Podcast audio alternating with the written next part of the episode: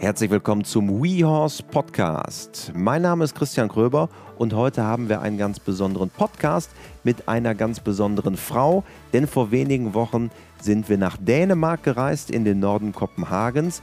Dort lebt Catherine Laudrup Dufour. Sie ist inzwischen eine der absoluten Superstars in der Dressurwelt, die zweite und dritte der Weltrangliste, Team Dressur Weltmeisterin und und und und vor allen Dingen wie ich finde, eine höchst interessante Pferdefrau, mit der ich am Ende über zwei Stunden zusammensaß. Wir haben wirklich die verschiedensten Themen beleuchtet. Es wurde geweint, es wurde gelacht. Wir haben sehr, sehr tiefgründig zu vielen Themen gesprochen und herausgekommen ist, wie ich finde, ein absoluter Mega-Podcast, der in meinen persönlichen Top 5, glaube ich, ist. Und wir sprechen unter anderem darüber, was es eigentlich bedeutet, auf diesem hohen Niveau zu reiten welche Opfer sie auch ganz persönlich dafür bringt und warum am Ende die Partnerschaft mit ihrem Pferd oder mit ihren Pferden das Wichtigste ist.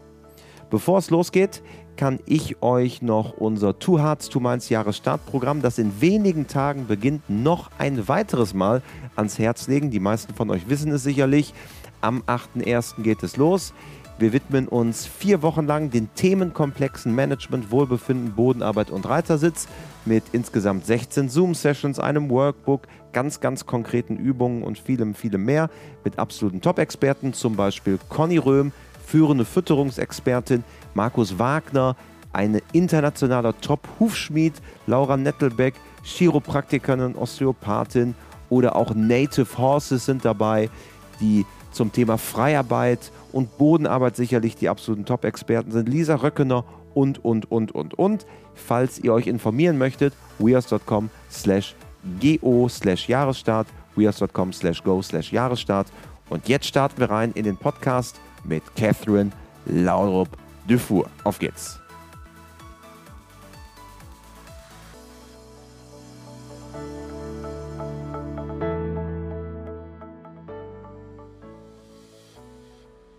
Hi, Cathrine. Hi. We are here on your estate around 60 minutes north of Copenhagen in Denmark. Mm. This is where you live. Yes. Where uh, you and your wife um, have a stable with over 25 horses. You are double silver medalist of the World Equestrian Games. True. what does dressage mean to you? Oh, that, that's a big question, but you know, it's my life, and it's been my life for as long as I can remember.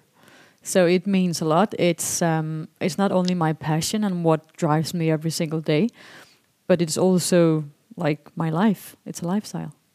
What's this fuel behind your passion? Uh, I mean, the fuel behind my passion is definitely sort of the partnership between horse and rider. It's not like the shows specifically. It's more the partnership you build, like in between you and your horses and the fact that you spend more time with them than like the rest of the people you know in your life. So it's not necessarily the ribbons that are the no, end result. I mean, it's not at all the ribbons. It is the partnership. Yeah, if I should pick between you know no, normal daily training and shows, I'd pick normal training any day. So why even writing shows then? yeah, you could ask yourself. well, that's why I'm not writing like a lot of shows. I write some shows, and I I try to be like like picky and like still having energy and like um, engagement enough to really go full on for those shows. But that is why I'm not writing shows every single weekend because I'm not doing it for the shows. So you're very carefully selecting if it yeah. also fi fits into the bigger plan yeah, with Olympics, World yeah. Equestrian Games, and these things. I'm trying to like take care of the horses that I'm not you know, riding miles every single weekend, but I try to sort of spare them for the important things. You are not coming from a horse family? No. I think you started riding when you have been five, right? Yes, that's true. Yeah. Yeah, so a friend from school, she asked me one day, well, would you like to join me for riding? And I was like, no. No. Why should I? And then somehow she, you know, got me with She her. insisted? Yeah, she insisted. And then I went to the riding school and... Um, I, I remember that I was quite hooked on it immediately. Not not the riding part, but more like the grooming part, the being with the horses part in the stable. But she stopped quite quickly. But then I continued riding. But if you have been more interested in the grooming, when when did this sport aspect come into play?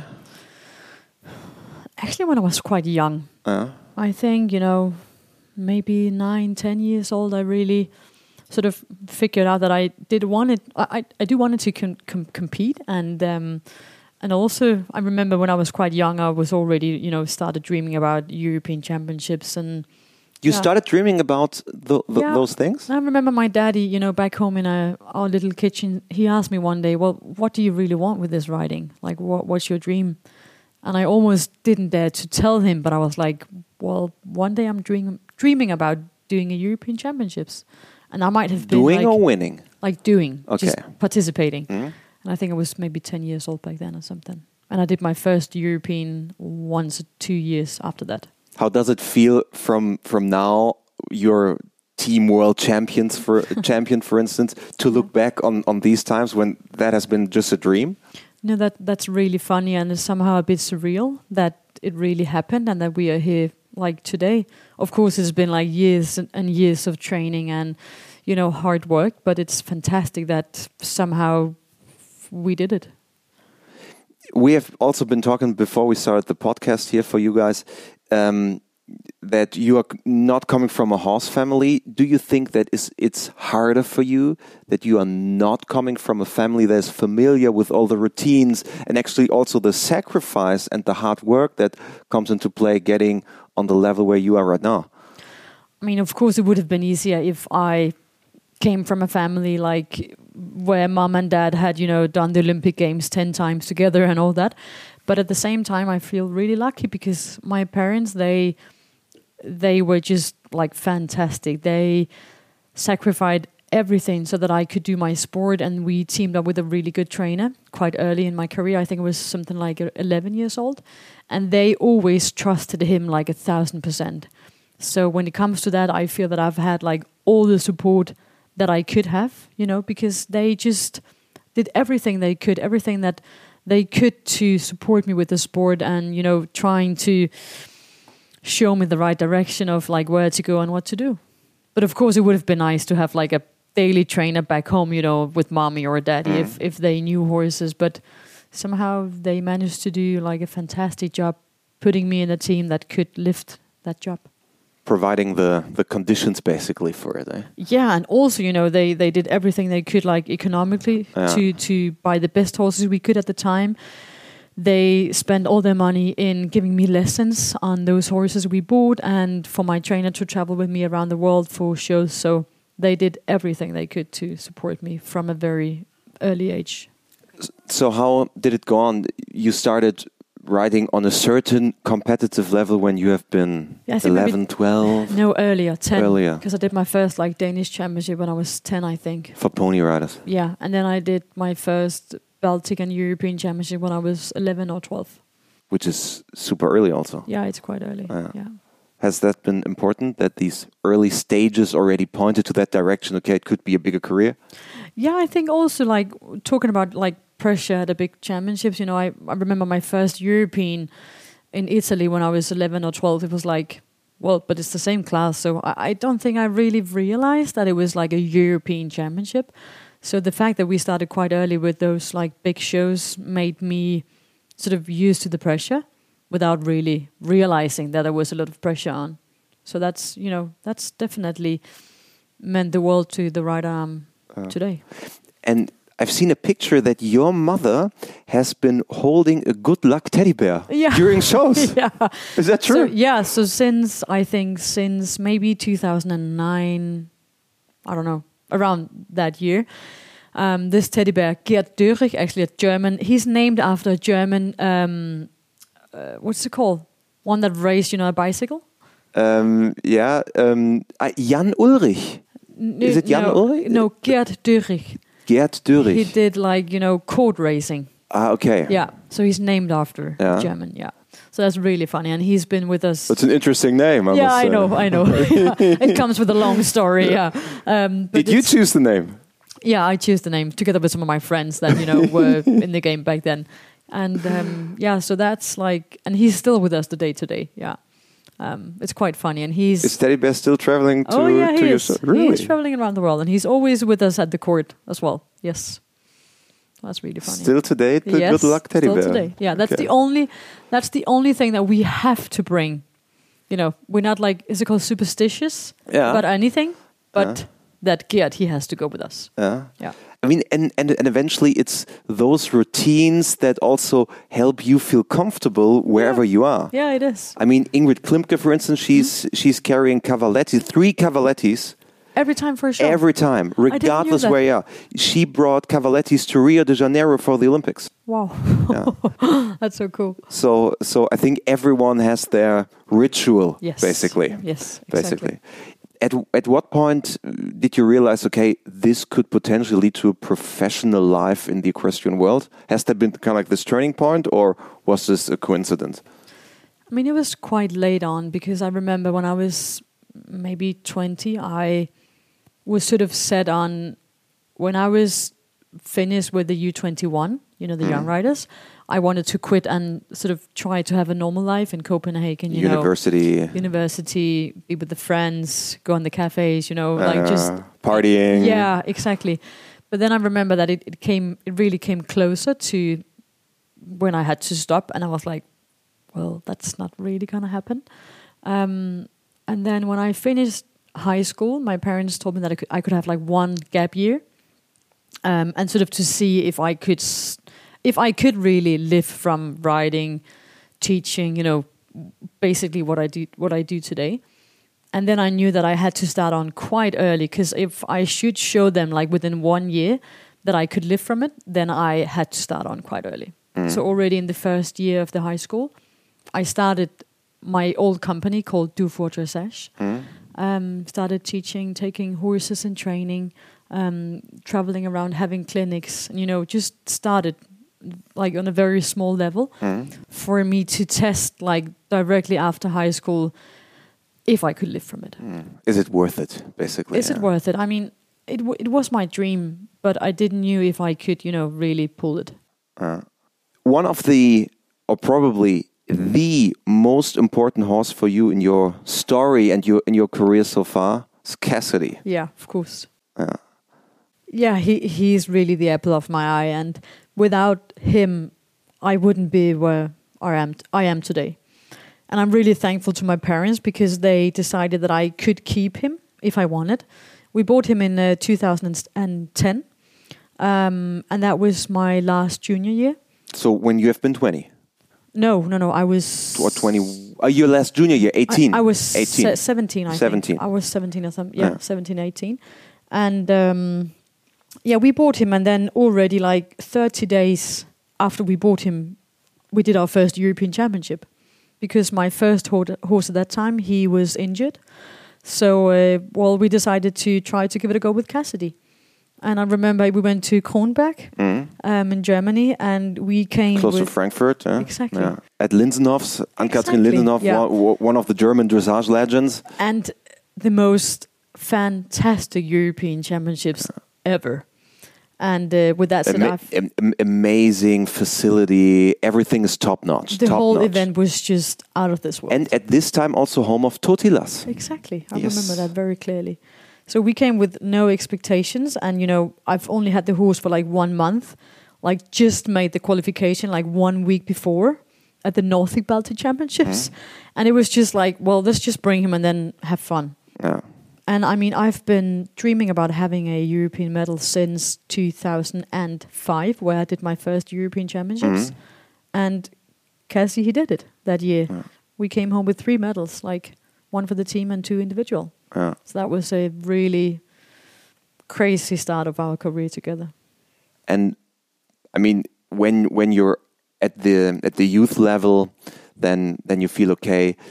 Probably there is more potential. There's more road to go, but Yeah. it's very uncommon that you do it with the same horse. Yeah, I think he's he's the only horse in the world that has done that has taken a medal. You know, junior, young rider, and senior European with the same rider. Yeah. And it was, I mean, we had like four gold medals for the young rider division at the Europeans, but the jump from PSG young rider level to Mm. the big tour that was way bigger than I could have im- imagined. We, I think, we spent like close to two years to sort of teach him to do piaffe and passage Yeah. because that was not really in his body. So at some point, I remember that we were like really doubting if he was ever going to make it to the Grand Prix. I did a few Grand Prix to 64%, like barely piaffing. It was more like a little bit like unsteady halt, I'd say. Um, so it was like at that point we decided to bring Kyra Kyrklund into the team, Yeah. and she Also, a Finnish dressage legend. totally. Yeah. And um, it was my old trainer Rune Willum. He Mm. uh, he got in touch with her, and he said, "Well, could you maybe come to his yard?" And then it was mainly him and his partner riding, but then he sort of pushed me in as well with Cassie, Mm. and she gave us some fantastic tools for him to sort of find his piaffe and passage, and um, yeah, and then a few years later we really got the hang of it, Mm.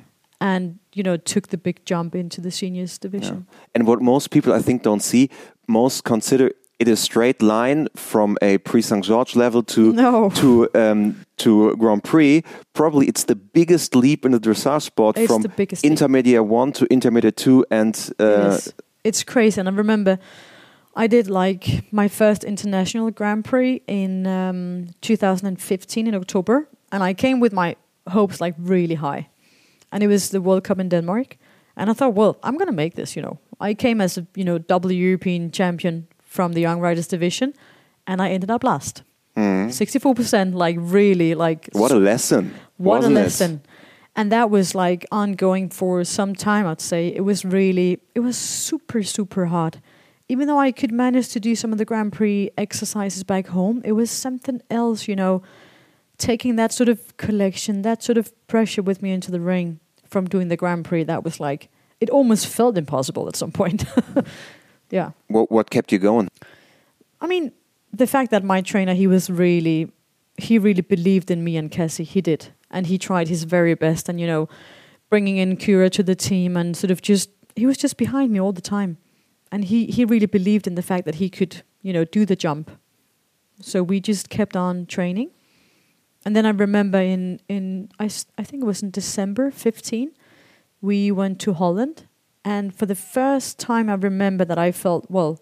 Today I rode Grand Prix and I think we did something like 70, 71, uh, the three star show in where was it? Yeah, Somewhere in the Netherlands. somewhere. Yeah, exactly. And um, at that point, I said to Rune, "Well, now the Olympics might be realistic." And I think he was like, "What? what are you talking about?" That was in 15 December, Yeah, and Rio de Janeiro was in you know July yeah. uh, six sixteen. So that was um, that was sort of the beginning of the senior career. But we had a gap from 2013 where we won the second, you know, European gold medals. Um, 14 doing no shows at all. 15 trying to do a few U25 Grand Prix, riding 64, 65, you know, barely making it. And then in 16, I really felt that I started riding Grand Prix. And that Cassie, he sort of understood, ah, this is Grand Prix. Do you think it has been one of the ingredients to your secret sauce together with Cassie that you have been together also for so long? Of course. I mean, and also the lesson that, you know, when we bought Cassidy, Andreas Helgestrand, he said, well, this is a super, super, you know, junior young rider horse, but he will never do the Grand Prix. And I was like, well, fine, because I'm not going to do the Grand Prix. So fine by me. I'll, t- I'll take him. I- I'll take him. I mean, Yeah. I mean, I was 16 or something, turning 17 years old, so it really didn't matter for me if he was supposed to be a Grand Prix horse because I was not supposed to ride Grand Prix. Um, so, I mean, I'm really grateful for what this journey has taught me because it has helped me so much with Bohemian, and with Vamos, because so many people told me, well, Bohemian, he's never going to be a good horse. Well, Vamos, he's never going to be a top horse. But keeping in the back of my mind, you know, with Cassidy, that so many people told us, well, he's never going to do Grand Prix. I sort of just stuck to my gut feeling. Well, but I like this horse. I love to ride him every single day. Same with Bohemian, same with Vamos. They felt special.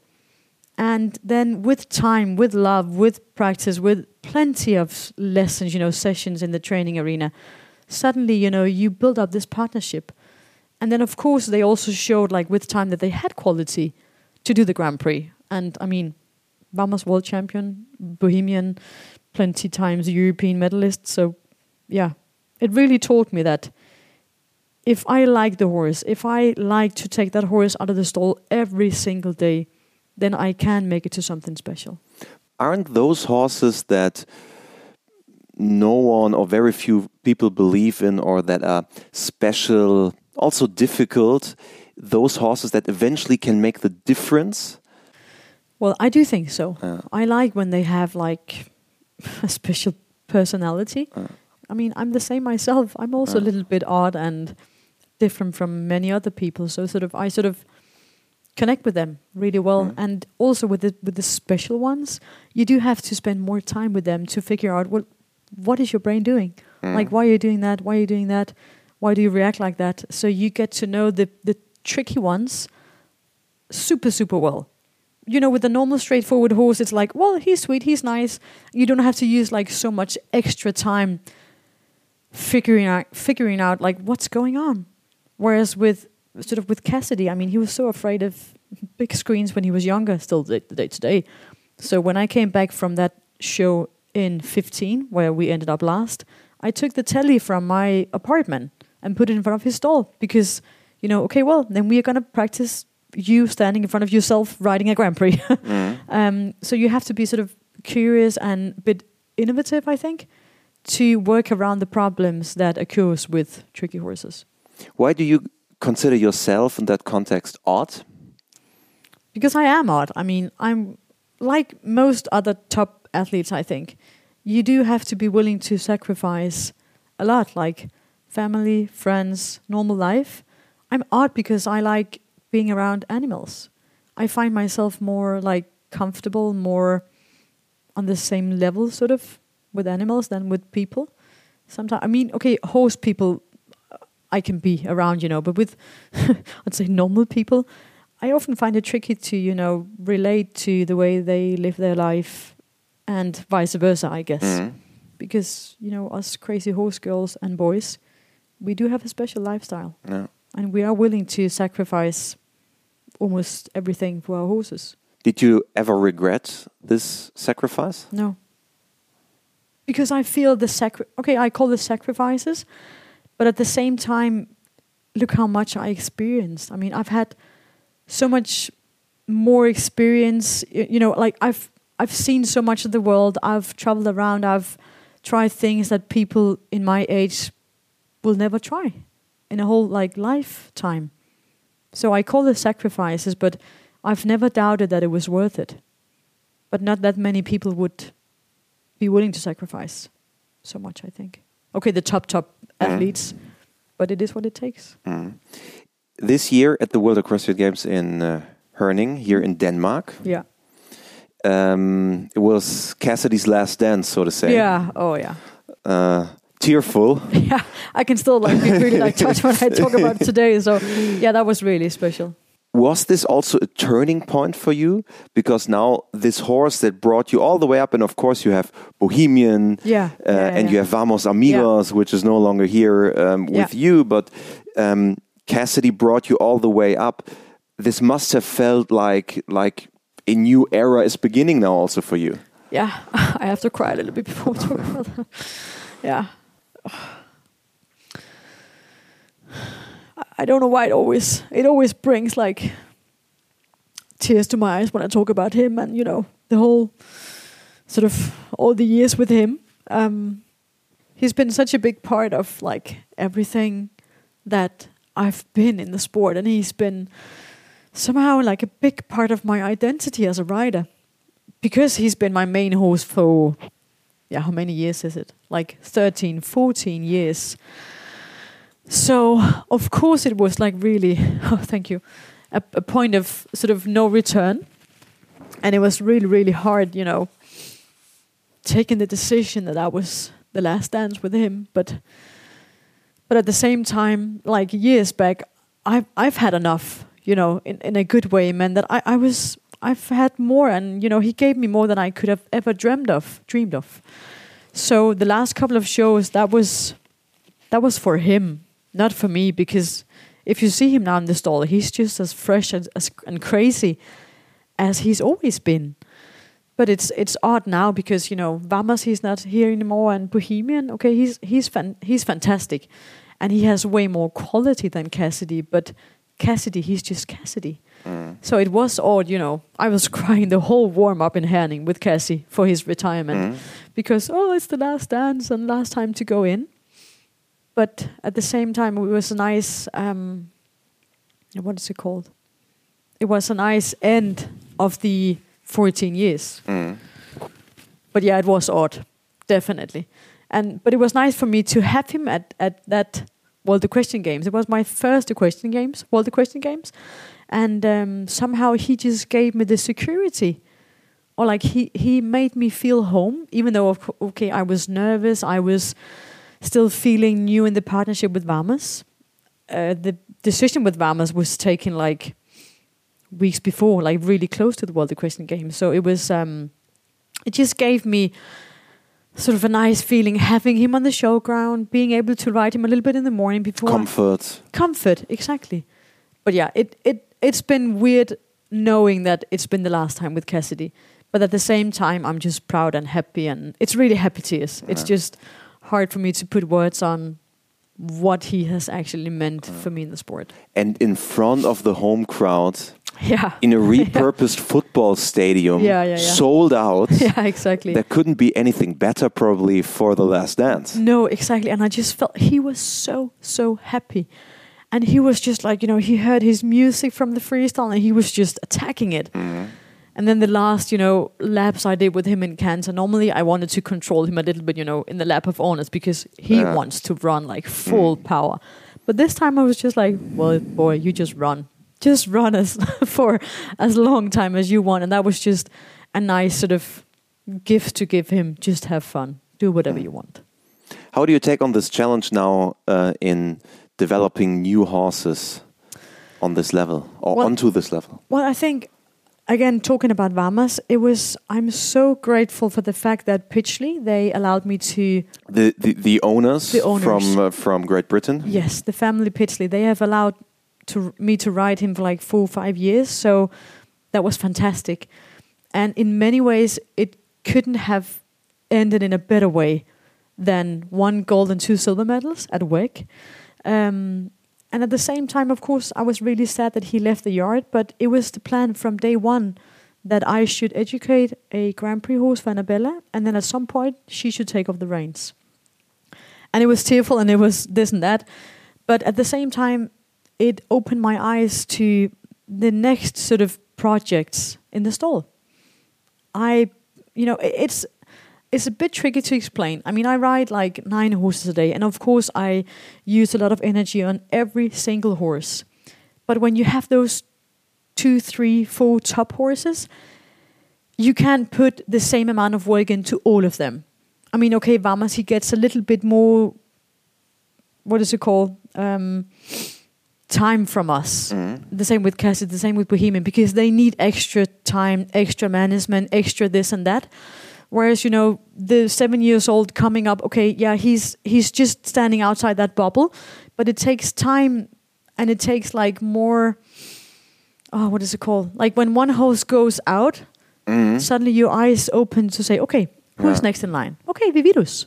Mhm. That's One door closes, another opens. Exactly. That that's just what I mean. You know, sometimes it takes that one door closes for you to really open your eyes to the next standing in line. Mm.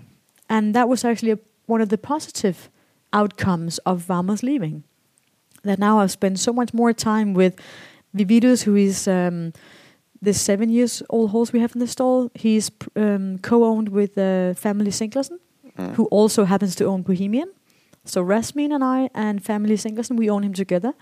And he's really, he's just a fantastic horse. And in many ways, sort of a mix of Cassidy and Vamos. Like the hotness from Cassidy and the kindness and just easygoing from Vamos. So for me, he's really a super, super exciting horse for the future. But it's also, at least I, I would feel it that way, that it's also a difficulty to stay on this world class level. I mean, now you are um, world team champion. You have been uh, at the Olympics. You have been Yeah. um, at the at the WAC, Europeans, and so forth. It's also a difficulty to keep these horses on the, or at least one horse on a world class level. N- name me five riders out there that have two or three world class horses. You don't find that many. No, of course. And it's like in the beginning, okay, it, it was a little bit stressful. But quickly I was like, well, I love educating horses. I've been in such a lucky position for a handful of years now, having two, three really top, top horses on the world ranking. But now, I mean, okay, this year is probably going to be a bit more quiet, but again, I don't do it for the big shows. I love the big shows, but I do it for the education of the horses. So at the same time, I mean, now I'm just taking my time with the youngsters, trying to pick and choose and bring up the best one we have. And I mean, okay, I've this year is the European year, so for me, I've tried the Europeans many, many, many, many, many times. The coming year, 2023. Oh, sorry, yeah, the coming year, 2003, 23. So I'm like, I'm quite calm about it. Uh, I mean, if I'm not going to do a European this year, then I mean, I, I'm looking way more forward to Paris, for example, hoping Olympics, to bring it, the 24. Olympics. Yes, um, that's sort of my next big goal. Uh, 20 th- 23 will be like a year for my young horses, I think.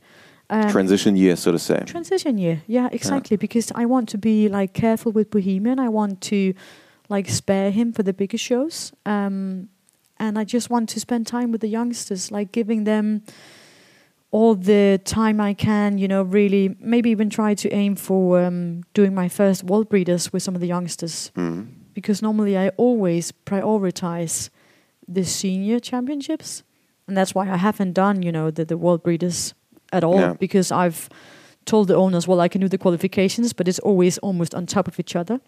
So I want to be focused enough for the seniors. So the World Championship of Young Dressage Horses held in the Netherlands and in Germany, I think, biannually. Yeah, but Yeah. it's like it's it was it's sort of been like in the second row Yeah. all the time. Whereas this year I might be open to you know prioritize that as the most important show this year.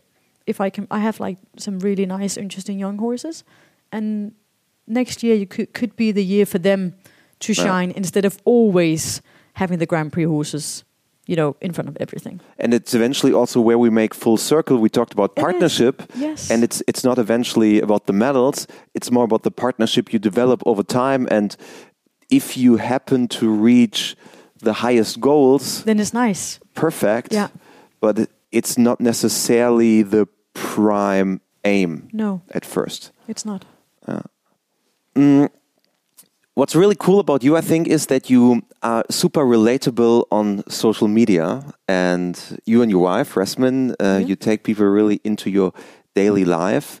Um, do you actively pursue this, or has it just been by coincidence? I mean, from day one when I started my Instagram account, it was meant to be a source to um, young for young writers to be inspired, to find motivation, to get like some sort of small training tips, maybe. Um, because I found that you know this was maybe in I don't know 14, 15, and I was so annoyed that no one would, was ever like opening, you know, up just a little door to show, well, this is how I've done. You know, you could see that Isabell, that Dujardin, that so many writers, they were doing like a fantastic job out there. But how the hell did they get there? Yeah, yeah. You know, as a young writer, you were like, okay, I can see that they are like 20% better than me, but how?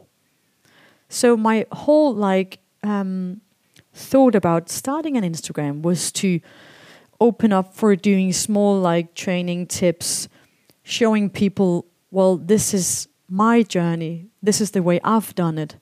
Not necessarily the, the, the way of doing it, but my way of doing it. Um, so it was meant to inspire younger riders. And throughout the years, it's um, like one thing is that it's grown quite a lot, but also the whole like social media world has changed tremendously. Um, it's so much harder posting like real training videos now nowadays because the amount of hate you get is crazy. Um, and I find that a pity because I I really want to be open and I want to show the not perfect snaps as well. But when you show something that is not perfect, when you show the process, when you try to be open about normal training, there's so many haters out there. Mm. You know, going crazy about the horse being like one inch behind vertical, the horse being a little bit too low in the pole. You know, it's it's it's quite heavy actually, and I find it a pity because then what has happened to also my own Instagram is that it gets a little bit too polished Mm.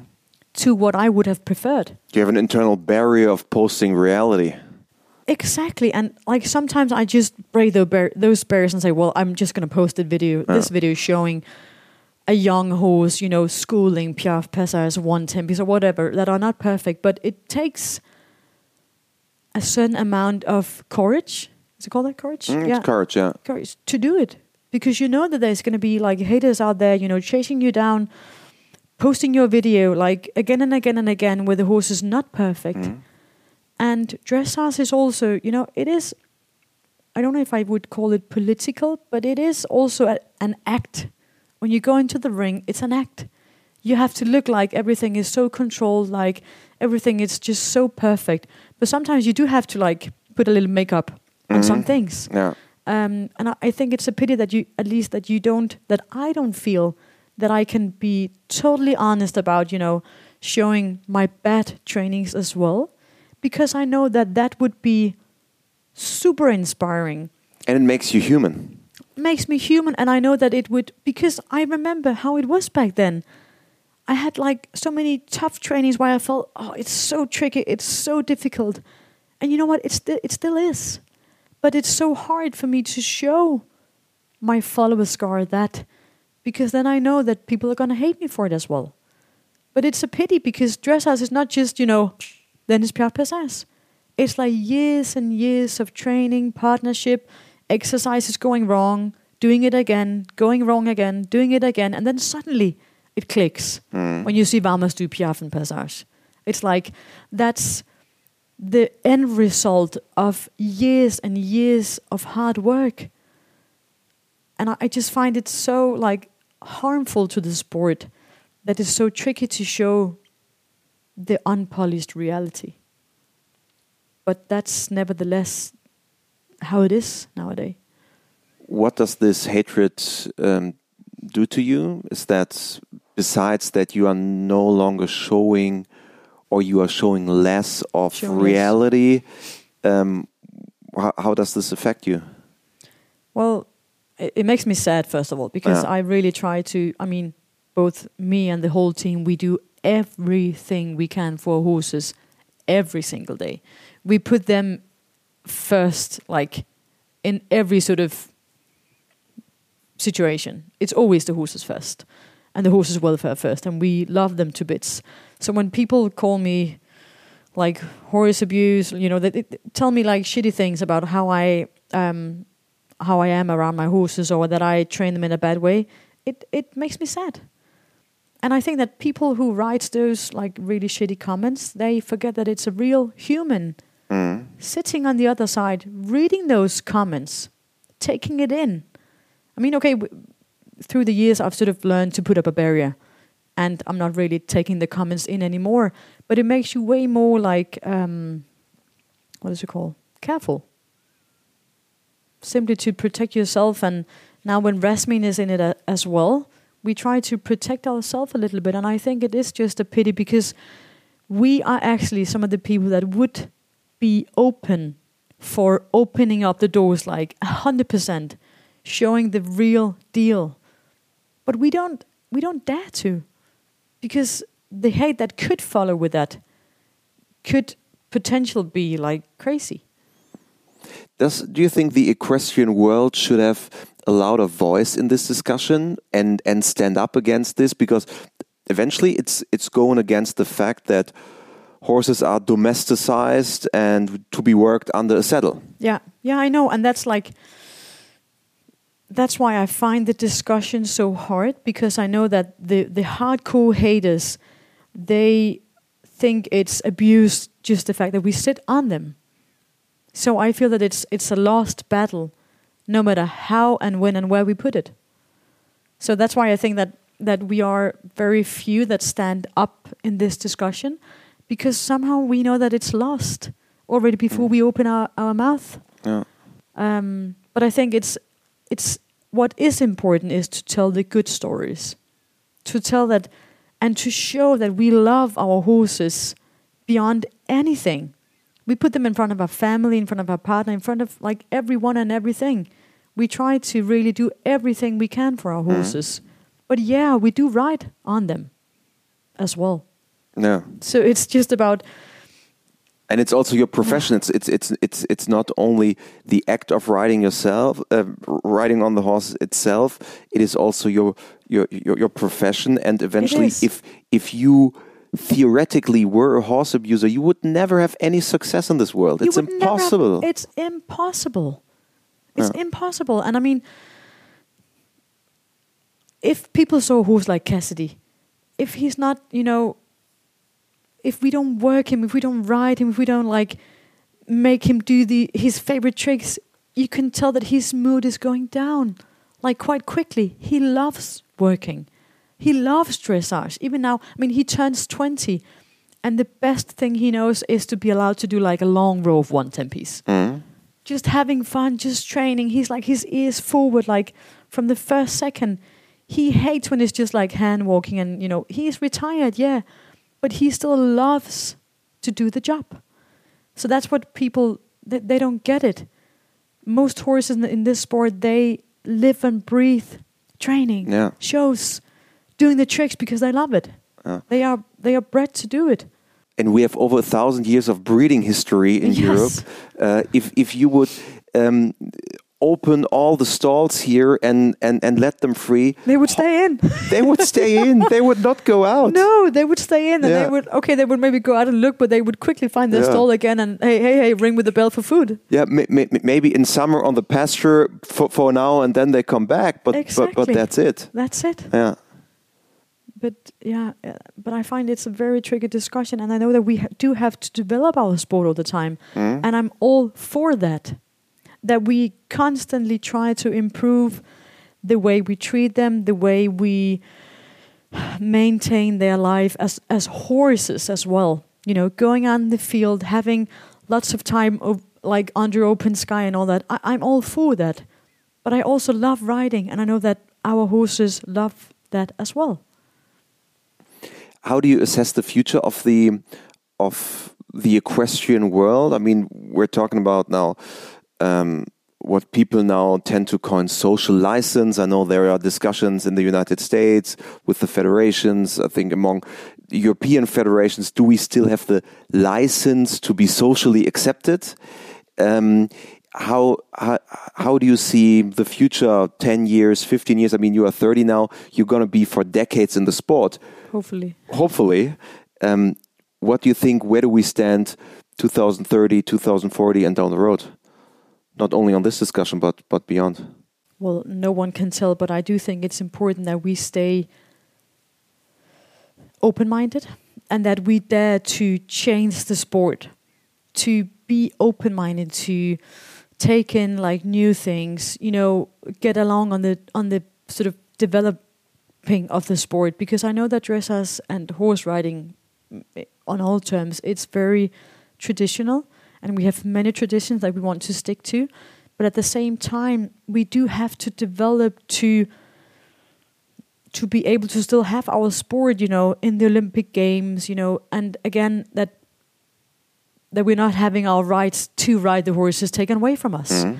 so in that way we we have to develop as riders as you know trainers as people in the sport. We have to constantly develop and you know have the willingness to to to go among on this development development as well it's actually as you now um, say this um, it reminds me this discussion a little about a little bit about the football world cup in qatar uh, because everyone has asked the Danish national team, the German national team, the Americans, the, the, the, British national team to stand up against the fact that the World Cup has been given to Qatar. Yeah.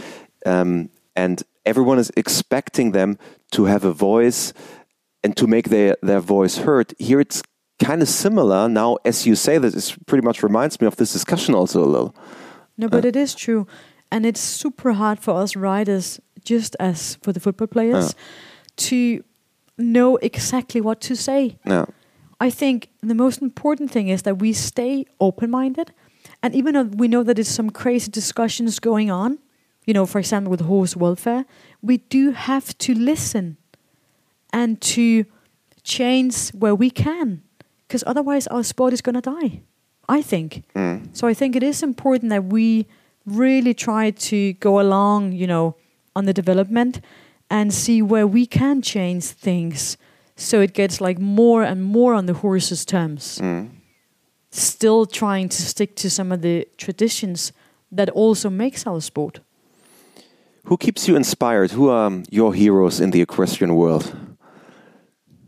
Um, Kyra, she's a big inspiration for me. Kyra Kyrklund, your Yeah. trainer. Yeah, I mean, she comes from like not a horsey family at all, and she's sort of just built up this like crazy imperium of like crazy many fantastic results. But that's one thing of her person. But Kyra, the human, is just fantastic. I mean, the way she's she's so curious. You know, every time she comes to my farm here, she has like a new little trick that we have to play with. Even though she's 60 plus, she's so curious. She's so open minded. And she's constantly using her brain to figure out new things of, you know, explaining the horses how to do that exercise in an easier way. And at the same time, even though she's such a complex trainer and rider, she makes it so simple. The simplicity, like it's it's amazing how simple she can explain things. So from if I should pick like any rider in the world, any trainer, it would be it would be Kyra. Of course, also naturally, zu Sayn-Wittgenstein, my other trainer, she inspires me a lot as well. But she just she has like less experience than Kyra. Obviously, mm. she's twenty years younger. Those two ladies, they inspire me a lot. Mm. The way they've made their journey to the top sport, coming from fairly normally families, bringing up really normal horses to top sport, that is truly inspiring for me. And then I always mention mm. Isabell Werth Yeah. because there's one thing about her that I it admire like crazy, and it's sort of the fire in her eyes. Every time she canters around the edge, you can just tell that she wants to win. And that's fantastic. I mean, she's been traveling since she was so young. She's won everything possible so many times, and yet she wants to win. Yeah. And I think what's also interesting about um, Isabell, and um, she has been um, in our podcast, and she we talked about this lengthily, how she chooses horses, and it reminds me a little bit of you because it's not the obvious top star horse Exactly. that eventually wins the gold medal No. and and it's having the feeling in your fingertips okay this could be this high potential horse Yes. no one else sees Yes, exactly, and and that's what you've seen so many times with Isabell. Uh. When you see her in a small, you think, what is she going to use that horse for? I mean, it's Yeah. like this and that, and then suddenly one years later, bam, eighty percent in Grand Prix, yeah and you're like, how did that? how is happen? that possible How is yeah? that even possible? But that's exactly what I mean. You know, not necessarily because Andreas doesn't like a horse for Grand Prix or Isabell, then it might fit me. Yeah. And that's the again coming back to the partnership. You do have to love spending time together. You do have to love riding together every single day. You do have to love the fact that you have to figure out the horse's brain and sort of find out why is it doing like this or that. And I think that's the I hope that I have some of the curiosity that Isabell has had throughout the years because she must have been like really curious, really open-minded to developing the not obvious talented horses. Yeah.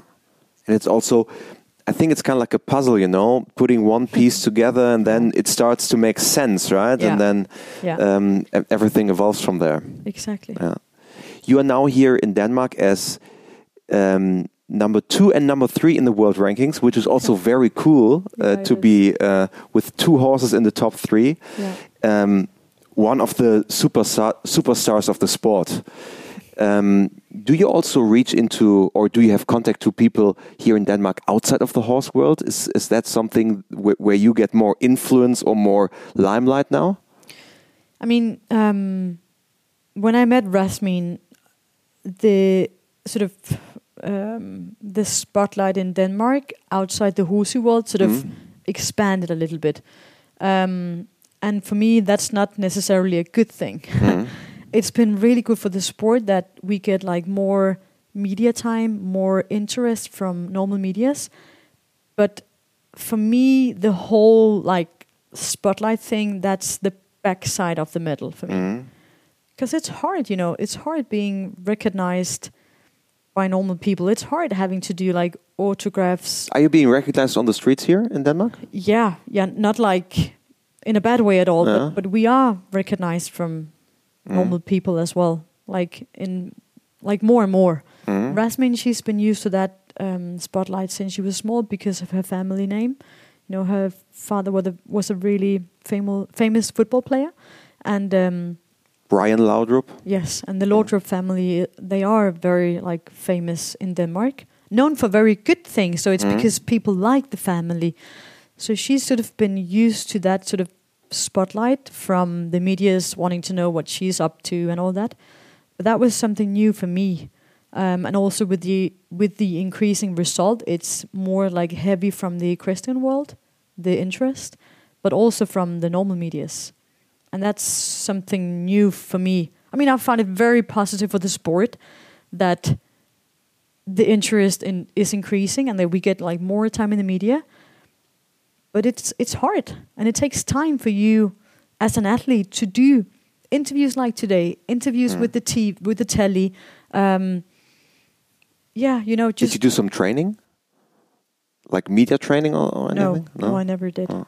I've been practicing a lot, you know, throughout interviews, like looking at myself and thinking, "Oh, why did I say that?" You know, and social media probably also helps because you have to control what you eventually say and, and also be Yeah, on a certain level professional in front of camera. yeah, true. And also, um, yeah, again, it comes back to that. I've like since day one with the medias, I've I've wanted to be as much Cathrine as possible. Mhm. um, I really want to be open minded. I really want to be like real. I want to show the real deal. Mhm. Um, and I think that's just that's been my goal since day one to be as. Of course, I want to be polite and nice, but that's also how I am as a person. I try to be nice. I try to be polite, but yet showing the the world what's what it takes behind the the curtains as well. At the end of um, every podcast, we have the four classic WeHorse questions. Yes. And they are now also waiting for you. Oh, bring it on. Um, and um, question number one is Do you have a motto or favorite saying? Yes, it is. I mean, I've actually been living from um, like one motto for many years, and it is if you can dream it, you can do it. And I know it's a little bit of a cliche, but actually, I have been a big dreamer since I was really, really young. And I've happened to be super lucky to achieve like many of, of those dreams, like throughout the years. So I really live from it. If you can dream it, you can do it. Then, question number two Who has been the most influential person in your personal equestrian journey? Oh, that's really hard to pick one. Um, I think I have to name a few. from from the early days, my my family, of course, because they are the ones that has made it possible for me to even enter the equestrian world. So the the tremendous support from my family has been has meant the world. But then in the later days, I mean, of course, my wife Rasmine, she is sort of she's really been fantastic since the day she came into my life. She's made everything possible here in the everyday. She supports me and she has supported me since day one. But also she has like for the first time in my life I mean, this is equestrian Cathrine. I've spent my whole life developing like the person Cathrine within the equestrian. And building this personality, all right? Yeah, you know, within the horse world, but not until Rasmine she came into my life. I've spent time, you know, developing the real human version of Cathrine, like outside the horse world. So I'm like really small. Like Cathrine is really small actually, but she's tried to sort of make me bloom as a person as well, and open my eyes for the fact that it is possible to try to find that life balance as well. Even though she's like, okay, cool, you want to be the world number one, but should could it maybe help you to have, you know, your person, Cathrine, on the side as well? Mm. And that's just so true. And I'm really thankful for the fact that her and her family really helps me, you know, developing that side of my personality and of me, you know, at the same time as they support me on the journey to become number one. Mm. That is the eventual goal. Yeah. no, it's not the eventual goal actually. But now I've been number two and three, so I guess that at some point it's okay to dream about, you know, being the world's number one one day. Uh. What do you think? What does it? Um, what does it take to become number one in the world? It takes so many things. It takes courage, bloody hard work, and also a little bit of luck as well. Timing. Timing is a thing. timing is a thing as well. You know, it is really. But again, it comes down to that little bit of luck as well. Of course, you have to be super, super skilled. But you know, all the riders in top five, top ten in the world, they are super, super skilled. They are fantastic riders. They all have fantastic teams back home. But it comes down to the timing and to that little bit extra bit of luck and glitter Yeah. on top. Yeah. I mean, you you still have among those in in the top ten at the moment. You're probably the one that has the most time compared to the others. Of course, you need to have the horse, Yeah, yeah. Uh, yeah. but but but relatively, Yeah, Jessica von Bredow-Werndl, she is mid thirty. yeah, yeah. Yeah, let's see. Question number three: Yeah. If you could give equestrians one piece of advice, what would it be? the most important thing for me, like throughout my whole career, has been my team, my main team. Without my main team, I wouldn't be here today. I wouldn't have survived like throughout the years. So I always tell like young riders coming up this that you do have to you have to build yourself a strong team. And it varies from rider to rider what a strong team is.